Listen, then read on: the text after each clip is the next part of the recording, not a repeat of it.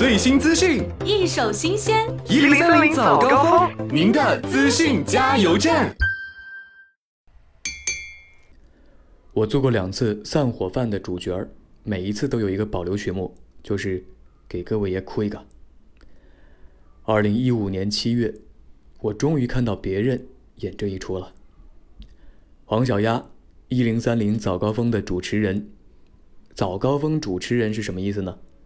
就是六点多起床，七点多直播，眼睛不一定睁得开，但是张嘴一定不能让人听出来没睡醒。下班的时间才碰上别人上班，在这个岗位上，黄小丫待了近一年。我也来了快一年了，从来没有听过他的节目，因为我没有收音机，应该说有也不会听，那个点我是起不来。我说太多了，现在把时间给大家。康熙，每次吃饭的时候，我都会告诉他：“baby，你是一个主播，不是一个饿死鬼，可以不用吃的那么拼命。下次走路的时候呢，一定要看着点柱子，不要因为看帅哥所以撞到脑袋。作为一个童女，可以不用了解那么多关于。”走路就不用走得太快了，抖得我眼睛都花了。我问康熙：“你有什么祝福吗？”康熙给我这样的答案：“希望周六、周天、下周一，还有之后的每一天，回湖南的动车都可以不用开。” Baby，嘟嘟嘟嘟嘟嘟嘟，make make make make，我真的好想你。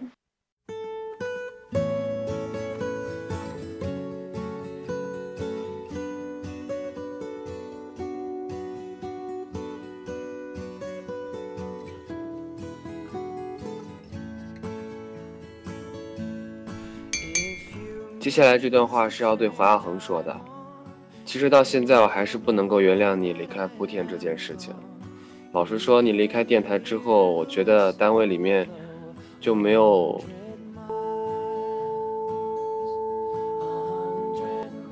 嗯，说起来，你应该算是我工作上的一个很大的转折点。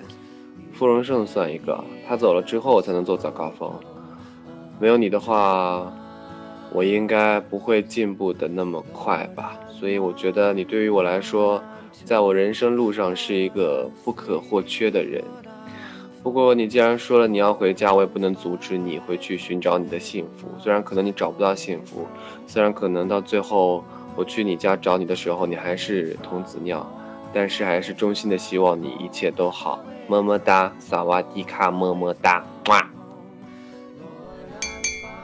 告别的话，我觉得没什么好说的，因为我觉得，嗯，他反正有的时候请假一天都可以从莆田跑回湖南，那他以后也可以一天从湖南跑回莆田，所以没有什么好告别的，因为我觉得大家其实都特别近。送上祝福就是丫姐赶紧找一个能够降得住她的男人，太疯狂了。我觉得丫姐其实看上去是一个比较强势的女生吧，但其实特别需要人照顾，所以我觉得一定要找一个爱她的人。要说我经常对丫姐说的话，我觉得应该就是丫姐，你最近又瘦了，你下巴都出来了，真的，最近变漂亮了，好像就是这些话吧。当然了，我这些话经常说也是，应该是实话吧。嗯。王亚恒，我是沙超，嗯，知道马上就要回家了，对不对？然后马上要离开莆田了，我懂这样的心情哈。看到你的离开，就感觉到时间过得很快。虽然我们做同事还不到一年，但是同样也有很多的不舍。希望你在回到老家的工作和生活都能够很舒心、很惬意，能够考上自己理想的公务员行业，然后陪在自己父母的身边，吃着家乡菜，感受着家乡话，是一件非常让人羡慕的事儿。然后在生活当中呢希望你快快乐乐的早日呢找一个就是能够让你开心幸福的人快快乐乐的生活加油。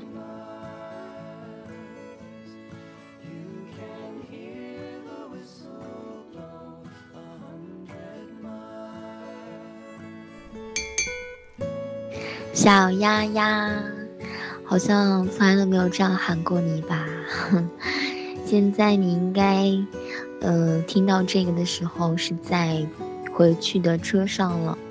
嗯，知道你很感动，但是呢，不要哭得太厉害哟。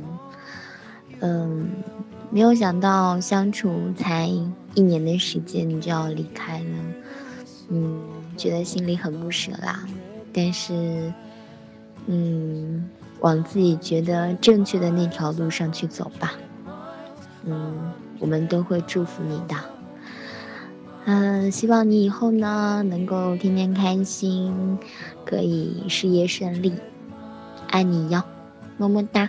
以后呢还是要经常保持联系，有时间的话再回来，我们在一起打 UNO，敢问问题，爱你，嗯。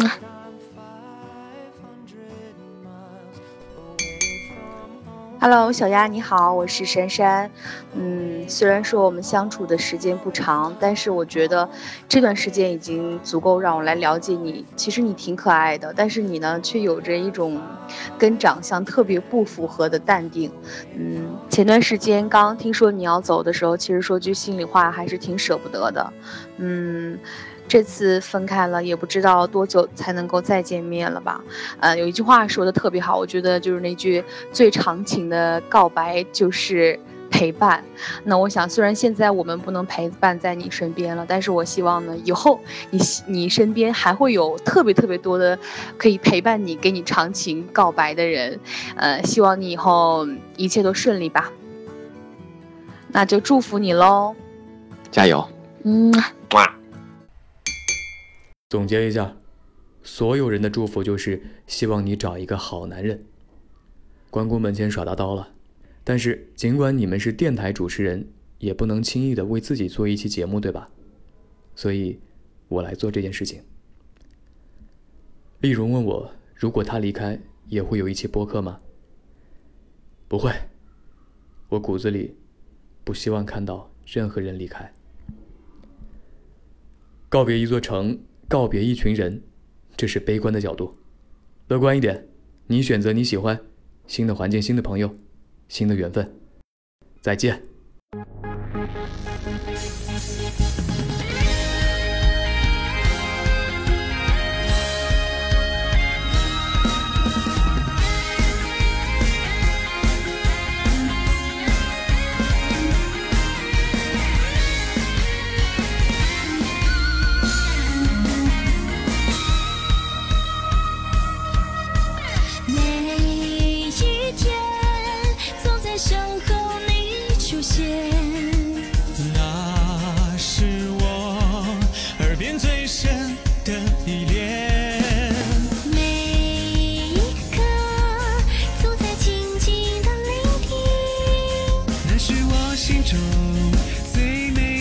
and